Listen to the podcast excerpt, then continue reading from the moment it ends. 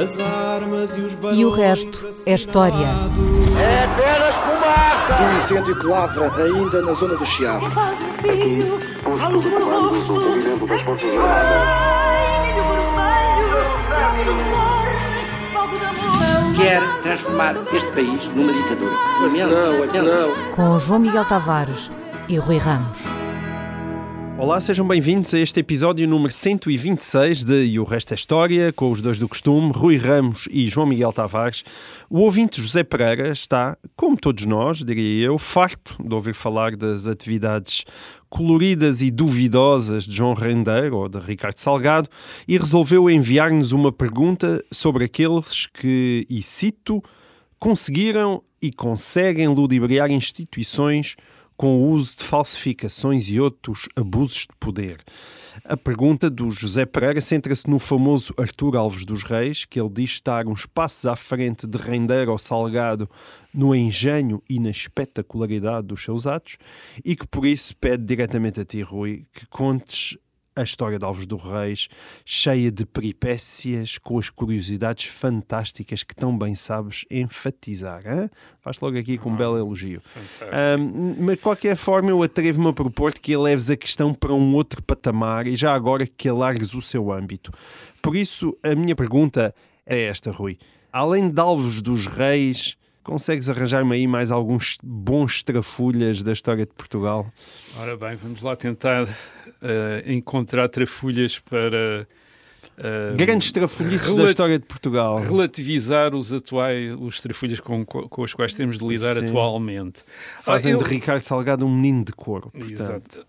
Eu escolhi dois casos, dois Hum. casos muito diferentes, com este critério, a sua originalidade até em termos internacionais. Ah, o primeiro ah, é o mais conhecido, é o que o ouvinte ah, referiu, o caso de Artur Virgílio Alves Reis, que nós às vezes referimos como Alves dos Reis, mas ele de facto assinava Alves Reis. Portanto, não tem o dos. Foi um não tinha o luz. Foi, acrescentou, bem, ele acrescentou imensa coisa ao seu currículo, à sua vida, que penso que o Dush, não sei se Não, alguma vez o acrescentou, mas se o tivesse acrescentado, teria sido as mais pequenas coisas que tinha feito. Hum. Um, ele, aliás, no uh, processo dele, quando ele está em tribunal, uh, interminadamente tem um lápis e diz. Ah, isto é uma mentira, desculpa, é do hábito. Diz mesmo assim, quer dizer, uma coisa, uma coisa notável.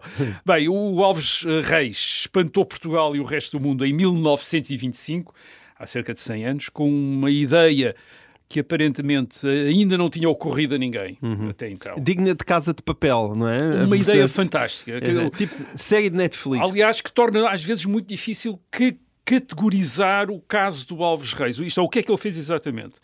A, a ideia é moeda falsa? Não. Quem- os falsários geralmente tentavam imitar a moeda emitida pelas entidades legalmente autorizadas para o fazer. Ora, Alves dos Reis não fez isso. O, que Alves dos Reis fez foi pôr essas entidades a fabricar as notas que depois ele usou. Portanto, nunca houve notas falsas, digamos assim, que no caso de Alves dos Reis, ele, eh, eh, aliás, era uma das coisas que tornou mais complicado eh, até eh, identificar o crime e depois eh, eh, puni-lo. E como é que ele conseguiu o que, ele o que é que ele fez? Ele, ele basicamente, e agora vou simplificar, há muitos livros sobre o caso Alves Reis, eh, desde a época, logo, ele, ele próprio escreveu vários livros sobre o seu caso. Eh, o que ele fez foi forjar uma autorização para a casa impressora em Londres, a casa que em Londres imprimia as notas do Banco de Portugal. Ele forjou uma autorização para essa casa imprimir notas que depois lhe foram eh, entregues. A, a casa eh, impressora, aliás, até notou que as notas que lhe estavam a ser pedidas eram notas com números de série que eles já tinham imprimido. Mas Alves Reis também tinha uma explicação para isso. Ele disse as notas eram para circulação em Angola e, portanto, não tinha tanta importância. Isto é, o banco não se interessava Certo. com o facto dos números de série já estarem. E ele cria as repetidos. mesmas séries exatamente para não serem identificadas como séries novas, não é? Eh, e portanto, ou seja, eram sim. números de notas que já estavam em circulação. já estavam em circulação. O resultado foi que a, a casa Waterloo and Sons imprimiu 200 mil notas de 500 escudos. O- equivalente, em algumas estimativas, a quase 1% do PIB de Portugal em 1925. Uh, há quem chega a 2,6% a, a, uma Do estima do PIB, Hum. muito mais. Portanto, hoje seria o equivalente, mesmo só jogando com 1%, hoje seria o equivalente a cerca de 2,1 mil milhões de euros. Uh, o PIB atual é 212 mil milhões.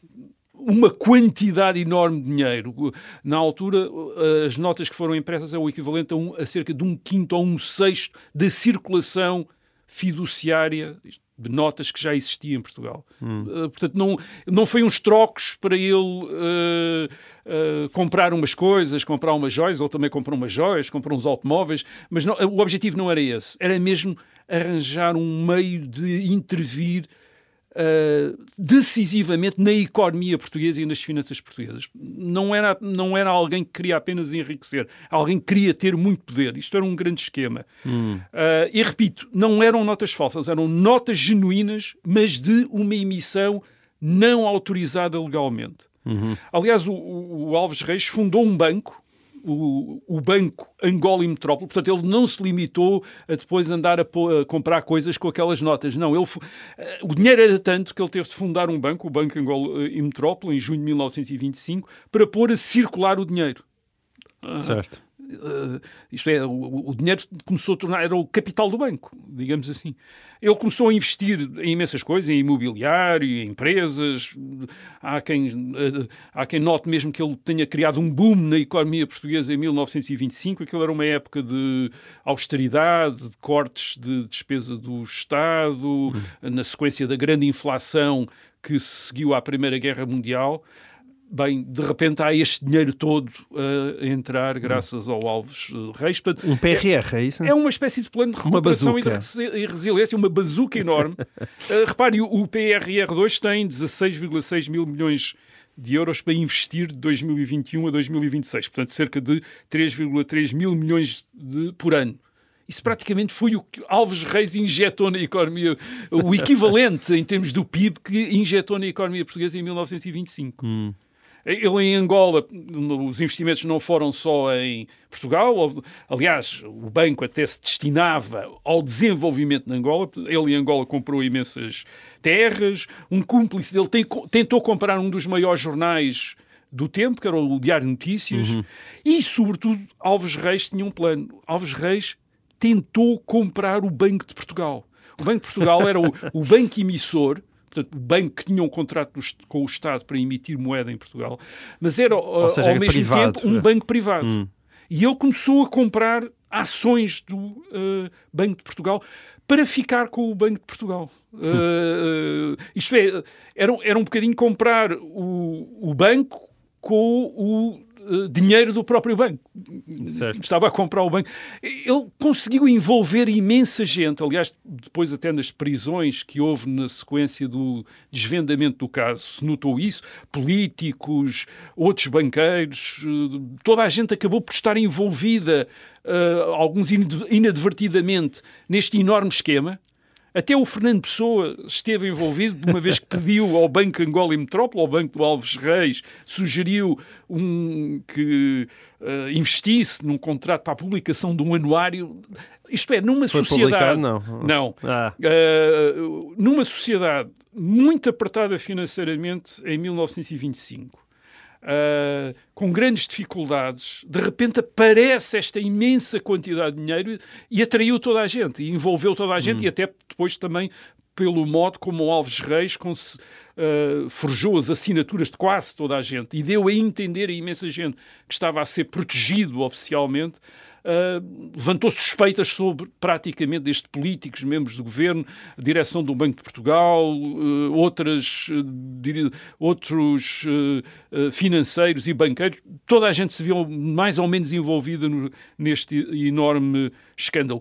E, Aquilo, com- e como é que foi descoberto então? Bem, aquilo que verdadeiramente destruiu o Alves Reis é a ambição. Esta ambição, esta ambi- am- ambição incomodou outros personagens, como por exemplo Alfredo Silva, que de repente ficou eh, preocupado com um concorrente tão forte. que era um grande negócios. industrial, Alfredo da Silva, Exatamente, um dos grandes, o maior industrial português, tinha imensos interesses também nas colónias e de repente estranhou aparecer alguém com este poder enorme financeiro a concorrer com ele. Ah, o século, o jornal O Século, uh, de, com a possibilidade do, do, Diário Notícias ser adquirido pelo, uh, pelo Alves Reis uh, por este grupo que estava a aparecer, também ficou suspe... uh, cheio de suspeitas e começou a investigar. E aquilo que, eles, uh, aquilo que eles começaram a investigar foi a compra de ações do Banco de Portugal, como é que estava uhum. a ser feita, e depois seguiu, seguiram a pista do dinheiro, começaram a seguir a pista do dinheiro e começaram a descobrir os depósitos que Alves, dos Reis, Alves Reis e os seus cúmplices estavam a fazer em agências bancárias. Portanto, eles depositavam o dinheiro uh, as notas uh, e depois transferiam para outras contas, portanto, lavavam imediatamente certo. o dinheiro, ou então, através de casas de câmbio, compravam divisas. Uh, com, o, uh, com, com aquele dinheiro. Falso, com, com a... e, portanto, começou-se uh, a investigar estes depósitos, a investigar estes, estas, de, estas compras de divisas, mas o grande problema, mas batiam sempre num problema, que era o dinheiro não era falso. Isto é, a suspeita era que aquela montanha de notas novas, que também despertava de 500 escudos, um valor muito elevado, uh, suspeitava logo uh, uh, a suspeita, mas quando eram examinadas não havia erros, quer dizer, os erros típicos do falsário não eram cometidos e não havia erros porque aquilo tinha sido emitidos pelo próprio E quando é que as séries duplicadas foram descobertas? Uh, foi, é, é, em dezembro de 1925. Alguém nota de repente que aquelas séries aliás, eles tinham trocado, portanto, as notas que eles apresentavam não, não eram de numeração seguida, tinham tido esse cuidado de, uhum. uh, de ter baralhado, digamos, o, as, as notas. As notas. Mas há alguém que nota de repente que, espera, isto já. Isto, estes números já, já, já, estas emissões já foram feitas. Portanto, estes são números, eh, estamos a, estamos a falar de números repetidos. Portanto, a 6 de dezembro de 1925 ele é preso, os bens são todos confiscados e depois o Banco de Portugal viu-se na contingência de ter de, ter de recolher todas as notas de 500 escudos e aceitá-las como se fossem genuínas. Isto é porque as pessoas tinham aquelas notas e, e o banco não podia dizer não, isso são notas uh, falsas. falsas. Isso provocou, entre outras coisas, uma, uh, uma corrida aos bancos para, para trocar o dinheiro um, ehm, e também uma queda da cotação do escudo internacionalmente. Hum. É, de repente, bem, havia um quinto ou um sexto certo. dos escudos em circulação, eram o resultado destas habilidades do Alves Reis. E agora, o Alves Reis, quem era o Alves Alves Reis. O, Alves Reis, quando fez isto, tinha 28 anos. É ele, quando ele imaginou tudo isto, ele era um o filho de uma família modesta de Lisboa, embora tivesse casado na classe média. Um, o caso do, Angola, do Banco Angola e Metrópole não era o seu primeiro caso. Ele já, ele, bem, ele, ele começava por ter um diploma de engenharia, ele era engenheiro, pela Universidade de Oxford, ah. obviamente um diploma forjado, nunca tinha estado, em, nunca tinha estado em Oxford. Uhum. Uh, tinha estado em Angola em 1900 e, tinha ido para Angola em 1916 e em Angola tinha comprado um caminho de ferro com um cheque sem cobertura que depois tinha andado a pagar com as reservas de dinheiro da própria companhia de caminho de ferro. Portanto, mais uma, é o mesmo truque que ele estava a usar com o Banco de Portugal, isto é, comprar uma empresa Sim. com o dinheiro da própria empresa, introduzindo-se através de uma, uh, de uma fraude. Um, ele já tinha estado preso, tinha estado preso em 1925 por causa daquela história do cheque sem cobertura e tinha sido, aliás, na prisão que ele tinha tido a ideia deste grande golpe. É um, absolutamente incorrigível. Ele é condenado por causa do, uh, deste caso do Angola e Metrópole. Ele é condenado a 20 anos de prisão, cumpre a pena, é solto em 1945.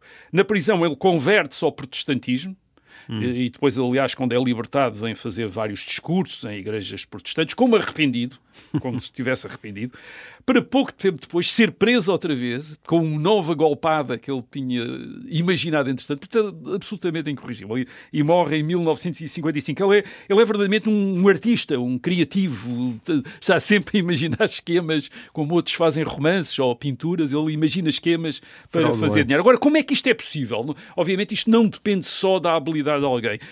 Isto é possível basicamente por duas razões. Uh, uh, por duas razões. A primeira tem a ver com a situação da emissão de notas em Portugal nos anos 20. E já falámos aqui uh, da inflação dos anos que seguem à Primeira Guerra Mundial. Uh, basicamente, o Estado está a pagar as suas despesas, ou uma grande parte das suas despesas, não através de impostos, mas através da emissão de notas pelo Banco de Portugal. Portanto, a emissão é enorme e é muito indisciplinada. Uh, as notas são impressas quando, quando vem, vão sendo preciso fazer pagamentos. Hum. E o Alves, Alves Reis tem esta ideia do esquema quando ele ouve um discurso de um deputado no Parlamento em 1925. Houve, não, lê, aliás, no jornal, ele está na prisão, lê um, um deputado a dizer no Parlamento que a emissão de notas estava absolutamente fora de controle. E que desconfiava, diz esse deputado, que algumas dessas emissões já não se percebesse quem as autorizava. E ele, Alves ele, Reis, tem esta. Isto é brilhante. Ah, ele, ele percebe exatamente. Quer dizer, se eu arranjar autorizações falsas, ninguém vai controlar isto. E se eu disser que, como ele disse, que estava numa missão secreta, porque eu, ele contacta muita gente que lhe pergunta, mas como é que o senhor tem estas autorizações todas? E ele diz, não, eu estou numa missão secreta do Governo e da direção do Banco de Portugal para fazer uma emissão que ninguém pode saber.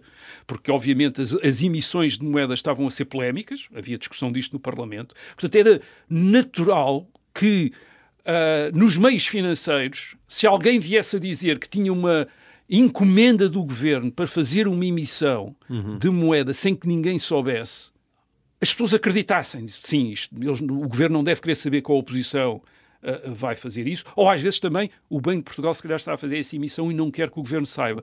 E, portanto, admitia-se que isso pudesse acontecer. Esse secretismo, sim. Uh, é assim que ele usa as suas autorizações, que ele vai forjando para Uh, conseguir essa, essa emissão. E, aliás, ele, próprio tribunal, e deixa sempre isso em aberto, a ideia de de facto, ele talvez tivesse alguma cobertura oficial das autoridades para o que estava a fazer. Isto, mas tentou levantar essa dúvida, e, essa, e repito, essa dúvida era credível por causa da situação em que estava o país. Portanto, esta é uma da razão. Isto é, sem esta situação de inflação, de inflação e de impressão descontrolada de moeda. moedas, não se poderia Sim. ter feito uh, um, um, esquema destes. A segunda razão tinha a ver com outra coisa, tinha a ver com a grande esperança que nos anos 20 do século, uh, uh, do século passado havia em Portugal em relação a Angola. E, não, e, e ter sempre presente que uma das razões que Alves Reis dá para esta grande emissão é ajudar a economia de Angola.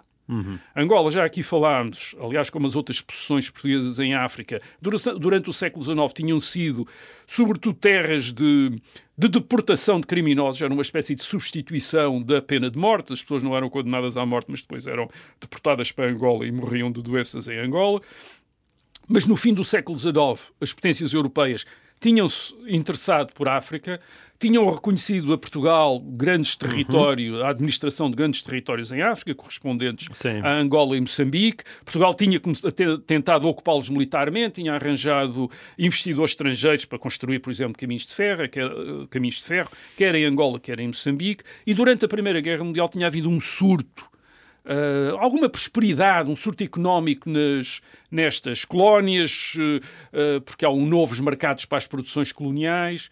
Só que depois da guerra essa procura diminui, há uma crise, e é aqui que entra Alves Reis. Alves Reis, na prática, uh, tem este PRR, isto, este Plano de Recuperação e Resiliência para as colónias, através desta emissão monetária que lhe permitiria fazer investimentos nas colónias, e curiosamente é também isso que levanta suspeitas. Aliás, o Século, que é o jornal que começa a perseguir, digamos, Alves Reis, em, uh, no outono de 1925, uh, a, a, a, primeira questão que o século levanta é de onde é que vem este dinheiro que está a ser usado para fazerem uh, estas compras, estes investimentos em Angola. E levanta a possibilidade de vir da Alemanha, quer dizer, hum. enfim, um bocadinho como o PRR, ser dinheiro alemão, isto é, ser parte e de uma... ser uma espécie de agente. Sim, de um esquema alemão para comprar Sim. as colónias portuguesas sem ninguém uh, reparar. Portanto, esta, esta, este, este ambiente também associado às colónias, à ideia de que pode haver ali grandes negócios, hum. uh, grandes futuros,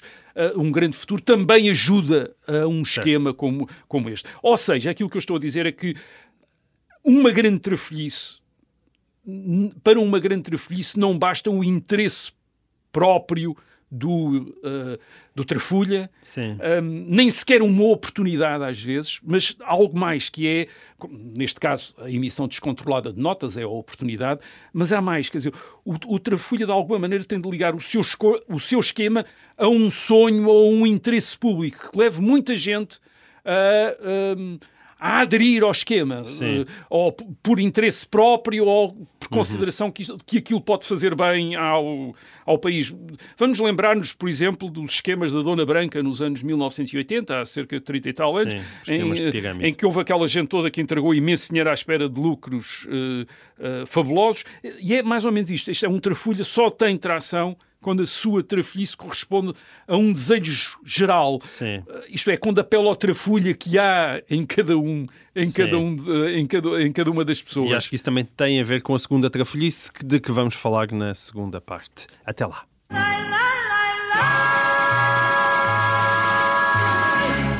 Olá, sejam bem-vindos a esta segunda parte de E o Resto da História. Estamos em plena trafolhice. Já houve uma trafolhice na primeira parte, agora temos uma segunda trafolhice para a segunda parte, mas esta muito diferente da É um- primeira. Esta num campo É muito uh, surpreendente. Muito diferente, mas tão espetacular, diria eu, Aham. uh, como esta trafolhice do Alves Reis. O Alves Reis, uma trafolhice que tem a ver com moeda, com finanças, esta com uma coisa muito mais improvável, com a constituição política do Estado. Eh, O que é que se passa? Como assim, então? Entre meados do século XVII, depois da restauração de 1640, e o princípio do século XIX, mais ou menos durante 200 anos, até às constituições de 1820 1826, a ordem constitucional Portanto, estamos portuguesa... a falar de quase 200 anos. é Quase isso? 200 anos. Certo. A, a Ordem Constitucional Portuguesa assentou numa, num documento que é o eh, conhecido como as Atas das Cortes de Lamego, supostamente 1143. Hum. Já aqui falámos dessas cortes. eh, Mas o, que- quando tu dizes a ordem constitucional, quer especificamente falar do quê? A organização do Estado? a, a ordem constitucional num princípio fundamental que é a sucessão eh, dinástica. Hum. Uh, que é o princípio fundamental de uma monarquia hereditária.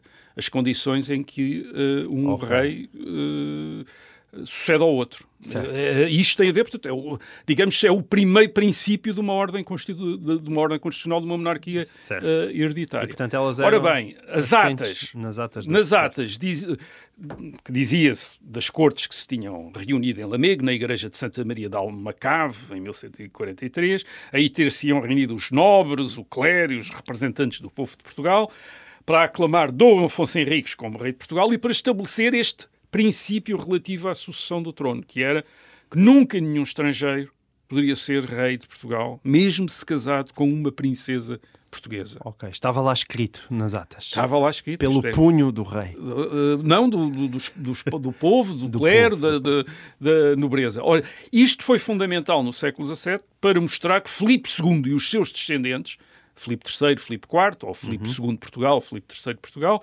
tinham sido reis ilegítimos, porque, apesar de serem descendentes dos reis de Portugal, eram reis estrangeiros. Quando Filipe II acedeu ao trono em 1580, era filho de uma rainha, de uma, de uma princesa portuguesa, mas era estrangeiro. Certo. Eh, Era, um, era, era, enfim, digamos, era espanhol, era, era rei de Espanha.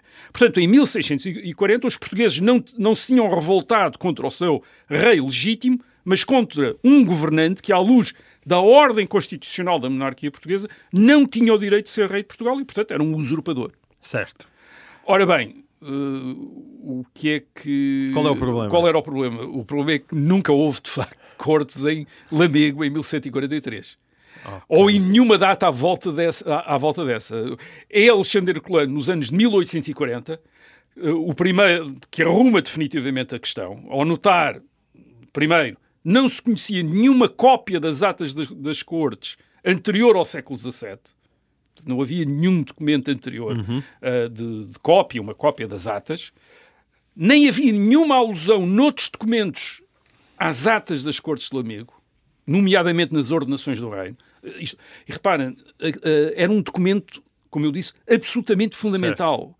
É espantoso como é que nunca se tinha feito referência a esse documento uh, durante mais de 500 anos nunca ninguém tinha feito referência a, esse documento. Sim. As ordenações do reino é uma espécie era uma de código coleção, era uma coleção penal de, e de código era uma penal, coleção de enfim. toda a legislação Certo. em vigor. Era uma coleção desde do, do Alfonso V, que era a primeira, enfim, tinha havido, já falámos aqui delas, uh, tinha havido uma primeira coleção com Dom Duarte, mas depois as, as conhecidas são as do Afonso V e depois as do, uh, as do Filipe. E, e, portanto, e além disso, Herculano notou uma coisa estranha também, das cortes que eram conhecidas uh, na Idade Média, as primeiras cortes em que tinham estado representantes dos municípios, procuradores dos municípios, tinham sido as de 1254. Portanto, era estranho que tivessem estado em 1143 e depois não tivessem estado em, nenhum, em mais nenhumas cortes e depois em 1254 hum. outra vez. Portanto, ele astrou isso. Uh, portanto, basicamente, o que Herculano demonstrou foi que as atas das cortes de Lamego eram um documento forjado hum. no século XVII, no Mosteiro de Alcobaça.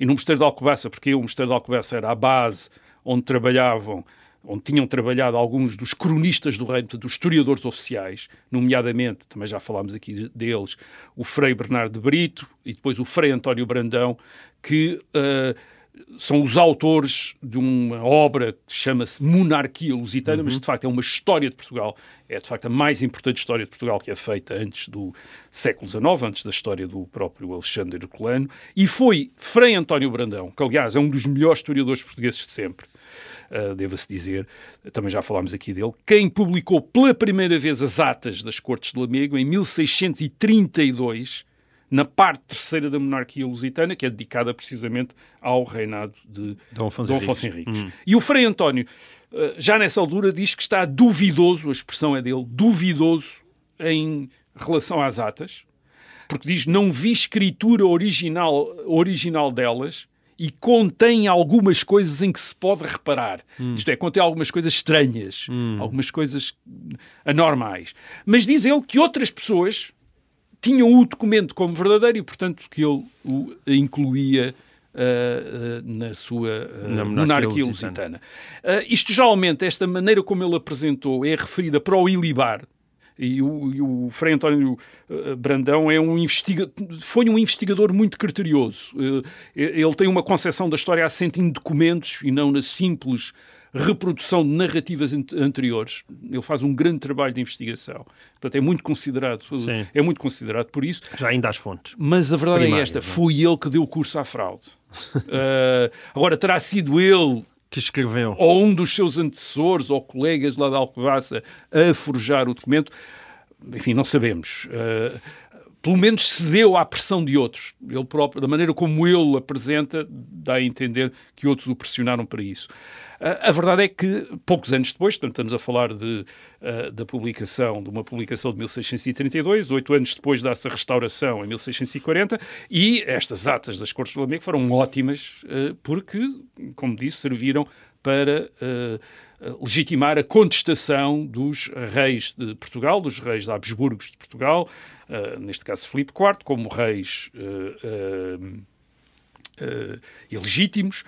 Portanto, no, como no caso de Alves Reis, a fraude só resultou porque corresponde a uma espécie de conveniência coletiva, só que neste caso ninguém foi preso nem denunciado durante uh, 200 anos. E, e, as Cortes de Lamego ainda aqui, desculpa, só, só para sublinhar esta questão uh, dos anos, não é? Tu estás a falar de 1632 para 1640, portanto uh, Sim, estamos isto a falar de um, feito... de um pequeno intervalo isto foi feito 8 antes. Portanto, as atas foram publicadas antes de 1640 e são usadas depois. Exato, mas poucos anos antes, digo eu. Sim, é? sim muito poucos anos seja, antes e provavelmente seja, portanto, num é- ambiente É de... fácil de supor Sim, que andavam num- à procura também de e- razões para e- dizer estes reis uh, espanhóis E num ambiente de contestação já da uh, monarquia dos, Certo. Habs- dos Habsburgos em Portugal. Há uma contestação recorrente desde sempre e, e, portanto, ah, Portanto, não é impossível imaginar, sim, imaginar que alguém tenha certa. feito uh, um documento que poder- uh, permitiria àqueles que iriam que estavam, Sim. enfim, uh, pouco contentes com a união das duas coroas entre Portugal e, e Castela, de poder dizer que o, Certo. os reis de Castela, quando tinham acedido à coroa de Portugal em 1580, não o tinham feito legitimamente. Uh, as Cortes de Lamego ainda viriam a ser usadas em 1828, no princípio do século XIX, para justificar a aclamação do infante Dom Miguel como rei uh, de Portugal, com o argumento de que o seu irmão, o príncipe real Dom Pedro, embora fosse o filho mais velho do rei Dom João VI, não podia ter sucedido ao pai em 1826, quando Dom João VI morreu, porque o Dom Pedro, que estava no Brasil em 1822, tinha-se posto à frente da independência brasileira, tinha sido aclamado imperador do Brasil e tinha-se tornado estrangeiro, portanto, uh, e em 1826 não deveria ter sucedido ao pai, portanto, o herdeiro legítimo era o infante, Dom, o infante Dom Miguel. O Enfim, foi grande. O, os monges de Alcobaça criaram esta situação espantosa. Foi um Estado que teve, durante quase 200 anos, a sua ordem constitucional assente numa fraude num documento falso. É, é, como se hoje descobríssemos que afinal não tinha havido Assembleia Constituinte em 1975 e que a Constituição de 1976 era uma coisa que alguém tinha inventado em 1987 hum. ou 88. E portanto também me parece que esta burla deve figurar como numa galeria das grandes trafelices da uh, história de Portugal. Portanto a questão que fica é que perante Alves Reis e perante a trafelice das cortes de Lamego se alguma fraude, algum burlão hoje em dia está a este nível de grandiosidade e de sucesso também, no caso da, das, cortes, das Cortes de Lamego, então um sucesso enorme durante imenso tempo. Para defender a honra dos fraudes de Alcobaça, podemos pelo menos dizer que nenhum deles uh, meteu dinheiro ao bolso. Espero. Não, não enfim, não sei se uh, a monarquia lusitana, a terceira, pelo menos, pode-se ter vendido mais uns quantos exemplares do que, do que teria vendido se não tivesse uma, um documento tão interessante e tão conveniente como a das artes das Cortes de Lamego. Muito bem. Uh, temos uma pergunta de um outro ouvinte, neste caso Francisco Baldac Silva, uh, que nos enviou a, a seguinte questão. Na nossa história e na história de outros países há sempre filhos bastardos que subiram ao trono. Parece uma pergunta estúpida, mas como é que o rei, pergunta o, o Francisco Baldac Silva, como é que o rei um, e os que o seguiam podiam saber e aceitar que esse filho, portanto, esse filho bastardo, era mesmo filho do rei. Bom, aqui me parece uma pergunta uh, nada uh, estúpida. Também tem a ver com trafelizes, portanto, isto está tudo, está tudo ligado. Num tempo sem testes de ADN, Rui, como é que sabia que o filho do rei não era filho do marido, da amante do rei, ou sei lá, ou do amante da amante do rei. Portanto, como é, que, como é que se sabia? É... Uh, bem, e a mesma coisa se podia aplicar para os filhos de, do rei e da rainha. Ou, certo. Ou, como é que sabiam que, que eram filhos do rei?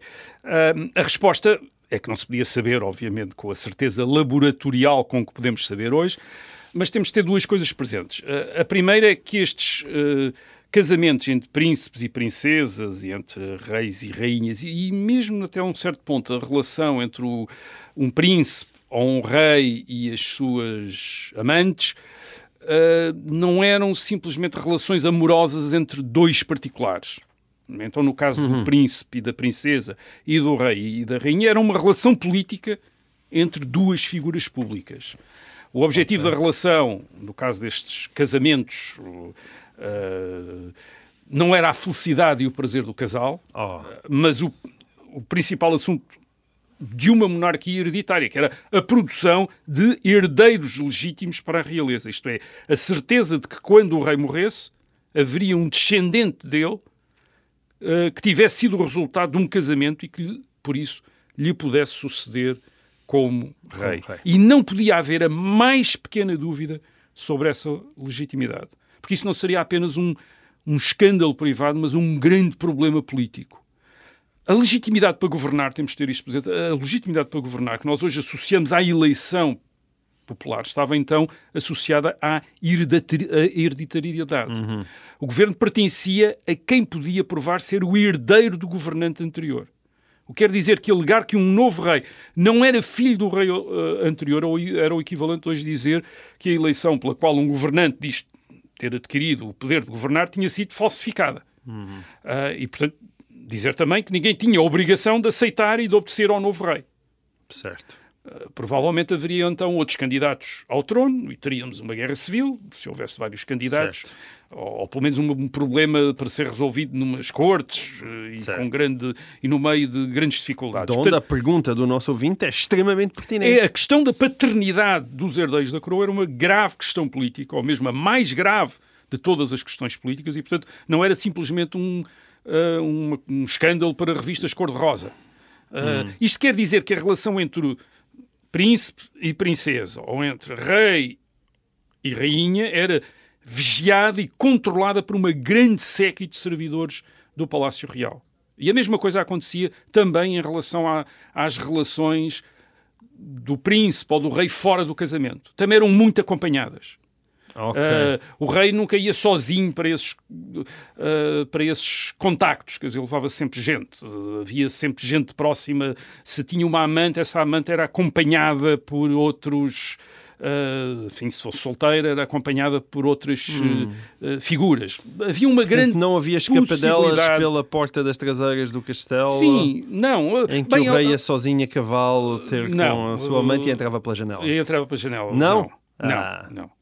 Aí sempre O rei tá, faz sempre parte de um grupo. O rei ou o príncipe real fazem sempre parte de grupos. Aliás, nós sabemos que estas relações eram controladas ao ponto de, em determinados casos, de, quer de, noutras monarquias, as relações íntimas entre o casal às vezes terem assistência quase, quer dizer, de haver gente no quarto para garantir que alguma coisa se estava a passar.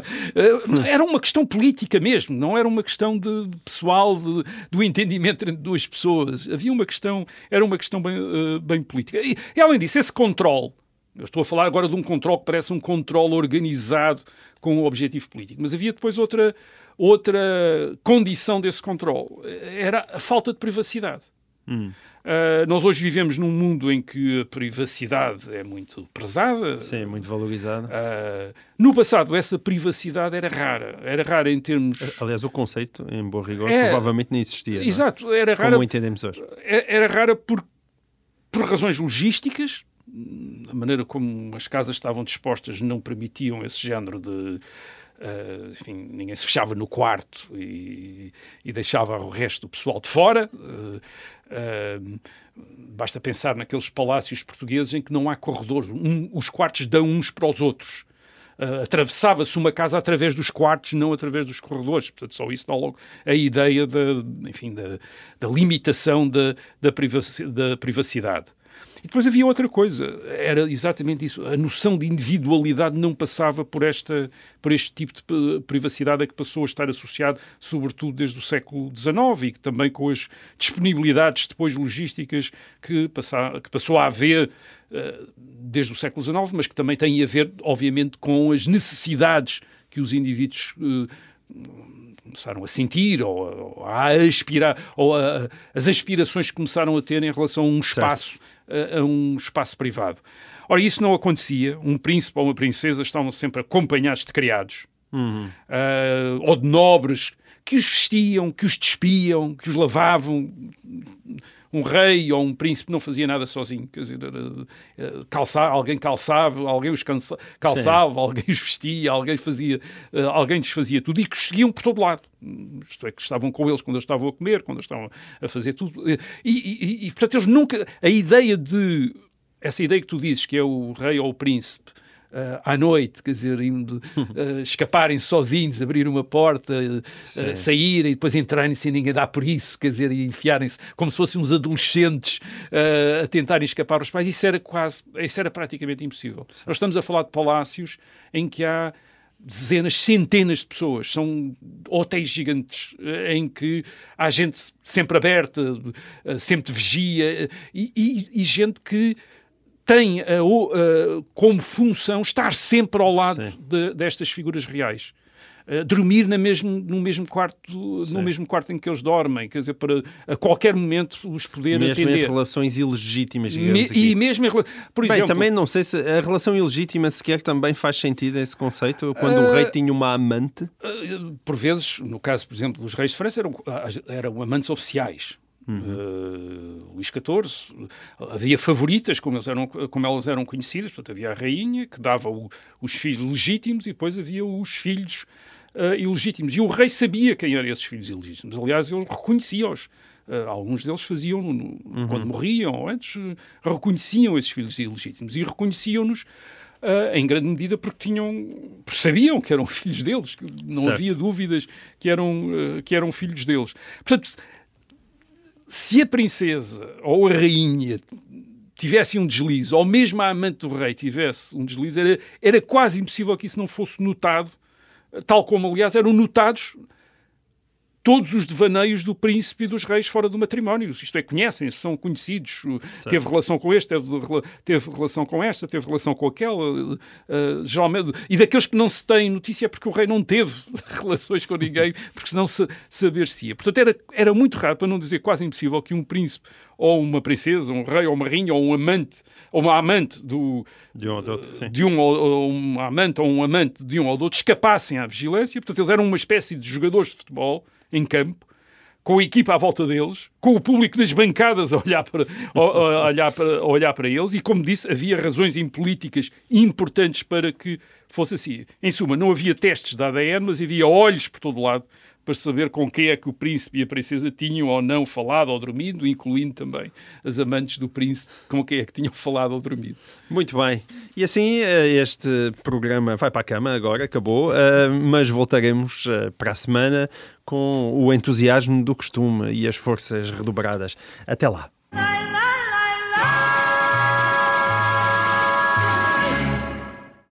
Obrigada por ter ouvido este podcast. Se gostou, pode subscrevê-lo, pode partilhá-lo e também pode ouvir a Rádio Observador online em 98.7 em Lisboa e em 98.4 no Porto.